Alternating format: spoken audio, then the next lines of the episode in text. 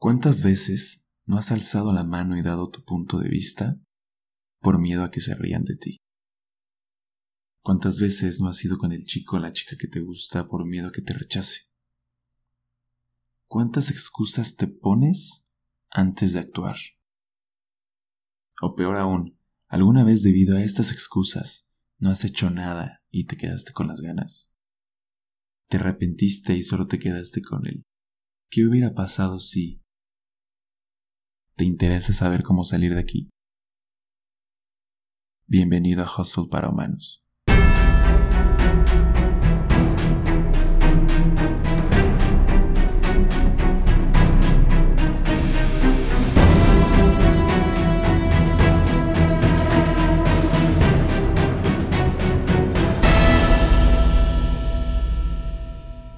El día de hoy te quiero platicar sobre las creencias limitantes. Si me sigues en Instagram habrás visto el post donde explico qué son. Si no me sigues en Instagram, no sé qué estás haciendo de tu vida, síguenos arroba hustle para humanos. Ahí voy a estarte subiendo muchísimo contenido de valor y creo que es el canal perfecto donde tú puedes compartirme tu opinión y con muchísimo gusto podemos comentarlo en un siguiente episodio. Pero bueno, el post dice lo siguiente. Todo pensamiento creado por alguna mala enseñanza, experiencia o aprendizaje que nos provoca miedo, inseguridad o nerviosismo y nos impide actuar. Te lo voy a repetir y quiero que lo pienses y lo analices. Todo pensamiento creado por alguna mala enseñanza, experiencia o aprendizaje que nos provoca miedo, inseguridad o nerviosismo y nos impide actuar. Imaginemos que estás en una fiesta, te la estás pasando increíble con tus amigos, echando desmadre, etcétera, etcétera, etcétera.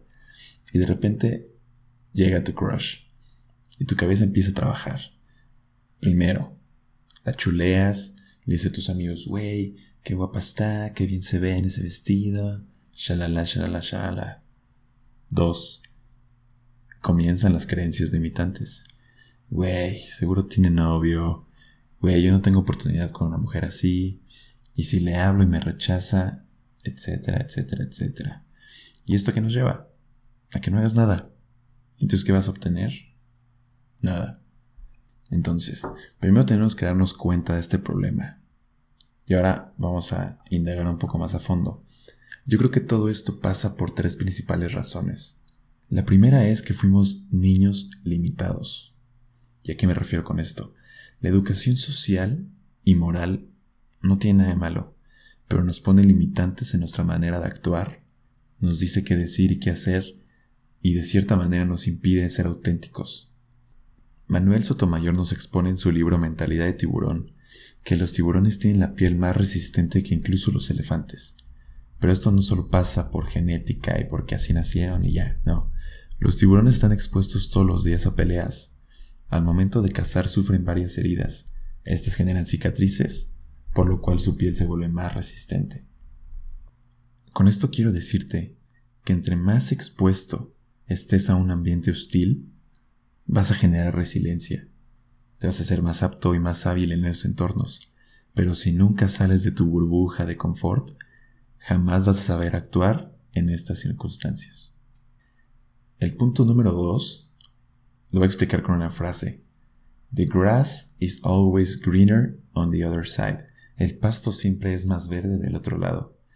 No sé quién sea el autor de esta frase, creo que es solo cultura popular y, ya. Pero bueno, tú eres muy feliz hasta que de repente te metes a Instagram, empiezas a indagar y te das cuenta que la vida del famoso, del influencer o incluso de tu amigo que vale madres en la vida es muchísimo mejor que la tuya. Entonces te surgen estas ganas estúpidas de comprar ropa, salir, ponerte hasta la madre, etc. ¿Ya captaste la idea? Siempre estamos viendo de otro lado. Y es un defecto del ser humano. Se nos hace tan fácil voltear a ver a nuestro entorno y tan difícil voltearnos a ver a nosotros mismos. Bueno, o sea, físicamente somos incapaces, pero sí hay otras maneras. Yo te invito a que te des el tiempo de escucharte, de sentirte y analizar tus pensamientos. Y créeme que cuando detectes que estás teniendo un pensamiento limitante, ya estás del otro lado.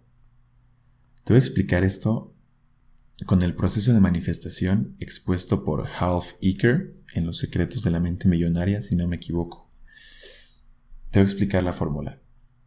Tus pensamientos te llevan a sentimientos, tus sentimientos a acciones y tus acciones a resultados. Entonces, mientras más presente tengas esta información, mientras más consciente seas de que tú eres el creador de tus pensamientos y de que esos pensamientos te van a llevar a un sentimiento y ese sentimiento te va a llevar a una acción y esa acción te va a llevar a un resultado, pongamos el, el ejemplo de la fiesta, ¿no? Entonces, tus pensamientos, ay, que seguramente tiene novio, no sé qué, no sé qué. Eso te va a llevar a sentirte incómodo, a sentirte nervioso, a tener miedo. Ese miedo te va a llevar a una acción. Pero en este caso te va a llevar a una no acción. Y esa no acción no te va a llevar a ningún resultado. Jamás te va a pelear la chica que te gusta si no haces nada, porque no le hablas. Así de fácil. Pero bueno, esto nos lleva al último punto. Somos una cultura infeliz. ¿Y por qué digo esto? En esta sociedad está mal visto que uno se eche flores a uno mismo. Está mal decir que eres bueno y de repente ya eres el ser más arrogante y egocéntrico de este planeta. Pero ¿qué tiene malo reconocerse a uno mismo sus logros, sus hábitos, sus habilidades, sus cualidades? Y esto es lo que nos hace diferente. Así tú eres bueno en una cosa, yo soy bueno en otra, el de allá es bueno en otra, y si lo pones en una balanza el juego está parejo para todos. Pero si tú solito te pones una venda y no quieres reconocerte ni alentarte, va a estar difícil demostrárselo a los demás. Cuando tú quieras que la chica que te gusta, tu jefe, tus amigos, quien sea, cuando quieras que alguno de ellos te reconozca, ahí es donde te gustaría tener esa confianza. ¿No lo crees? Pero bueno, ya te expuse el problema, ya platicamos un poco sobre el origen, y este es el primer gran paso para que esto no te vuelva a pasar en la vida. Y te repito, mientras más consciente tengas esta información, vas a tener control sobre tus pensamientos y ya te sabes la fórmula. Pero bueno, sin más, quiero agradecer de todo corazón a las personas que me dieron una oportunidad, hicieron el tiempo para escribirme o decirme en persona lo que opinaban. Debo decir que en su mayoría todos estos comentarios fueron buenos y estoy muy feliz por eso. Estoy contento que este proyecto les haya gustado y quiero decirles que el motivo principal por lo que estoy haciendo esto eres tú.